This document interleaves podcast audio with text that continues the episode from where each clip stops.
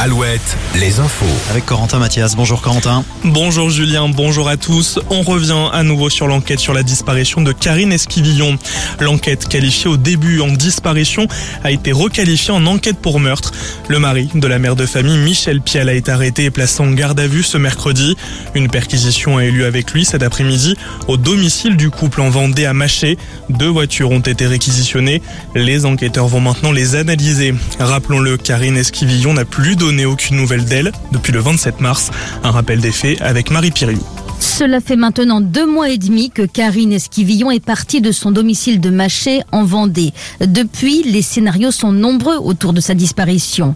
Quelques jours après, Karine Esquivillon aurait envoyé des messages à ses enfants avec notamment des photos de la dune du Pilat. Problème, son téléphone portable a été retrouvé par le maire de Maché dans un fossé le 9 avril. C'est à la suite de cette découverte que tout s'est accéléré avec notamment l'ouverture d'une information judiciaire le 17 avril. Très vite, les gendarmes sont convaincus que la mère de famille n'a pas pu disparaître du jour au lendemain.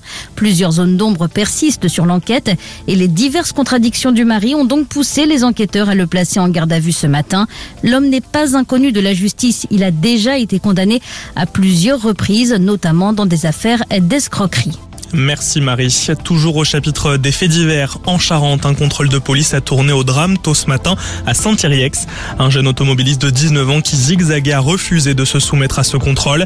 Il a pris la fuite. Dans sa fuite, il a blessé un policier. Ce dernier a dû se servir de son arme. Le conducteur touché au thorax a fini par perdre le contrôle de son véhicule. Il a succombé à ses blessures. Les syndicats de police dénoncent une hausse des refus d'obtempérer lors des contrôles routiers, une hausse de près de 50% en 10 ans. Le parquet de Niort indique avoir placé en garde à vue trois personnes dans l'enquête sur l'incendie meurtrier dans les Deux-Sèvres à Bressuire il y a près d'un an. En juillet dernier, deux hommes, un adolescent ainsi qu'une femme et sa fille avaient péri dans l'incendie de leur immeuble. Un incendie volontaire selon les conclusions de l'expertise. Passer son permis de conduire euh, à 17 ans, bientôt une réalité, du moins cela fait partie des pistes de réflexion du gouvernement selon Olivier Véran, porte-parole du gouvernement. Une mesure qui fait partie d'une des mesures sur la jeunesse que pourrait annoncer le 21 juin prochain la première ministre lors de la présentation d'un plan pour la jeunesse à l'issue du Conseil national de la refondation. En Loire-Atlantique, les derniers préparatifs à Clisson.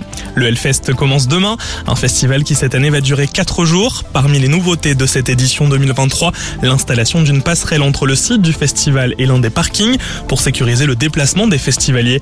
Le Hellfest avait accueilli l'an passé 420 000 personnes. Le sport, deux écrans géants de 62 mètres carrés seront installés samedi à La Rochelle sur le Vieux-Port. Jour de finale de top 14 entre les Maritimes et le Stade toulousain. La ville met en place le même dispositif que lors de la finale de Coupe d'Europe. En mai, plus de 40 000 personnes avaient célébré la victoire des jaunes et noirs. Notez que le vieux port sera fermé à la circulation à partir de 14h samedi. La météo. La météo avec manouvellevoiture.com. Votre voiture d'occasion disponible en un clic. Et on a clairement une très belle fin de journée sur l'ensemble de nos régions, du soleil partout. Ce soleil, eh bien, il sera encore présent demain. À noter peut-être la présence de quelques averses du côté